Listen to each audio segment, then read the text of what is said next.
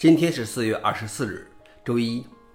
本期是银河观察第九百八十一期，我是主持人银河老王。今天的观察如下：第一条，智能音箱应该学会闭嘴。谷歌本周宣布，它将采取更多措施，阻止在你向 Nest 智能音箱发送命令时对你喋喋不休。当你要求它关闭你所在房间的灯光时，它会保持沉默，发出轻柔的铃声，让你知道它已经成功。这个新变化将在未来几周内推出。然而，这些智能音箱有时候还是会忍不住多嘴。比如，你要它改变恒温器的温度时，它仍然喜欢和你好好聊一聊；轻声请求它关闭客厅的灯时，它仍然会大声地喊道：“关闭客厅的灯。”消息来源：Work。老王点评：没有接入 ChatGPT 的智能音箱只是个语音助手而已。期待接入 ChatGPT 后，这些智能设备真的有了智能。第二条是，ARM 将自己制造芯片。ARM 此前和三星和台积电等公司合作制造过测试芯片，主要是帮助软件开发商熟悉新产品。它在过去半年开发的新芯片比以往更先进，针对的目标是芯片制造商而不是软件开发商。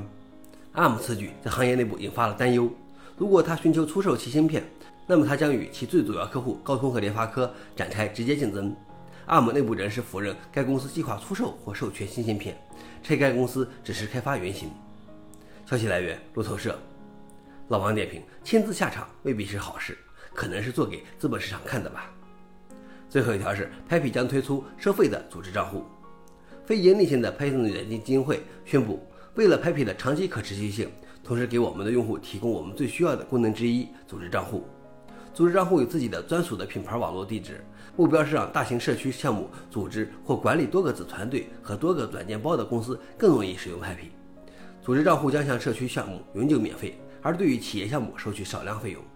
所有的收入将直接回馈给 Papi，用于雇佣专职员工，以提供更好的服务。Papi 强调，这些新功能是完全可选的。消息来源：Papi。老王点评：看得出来，Python 基金会会很小心翼翼地尝试可持续发展的改变。以上就是今天的硬核观察。想了解视频的详情，请访问随附链接。谢谢大家，我们明天见。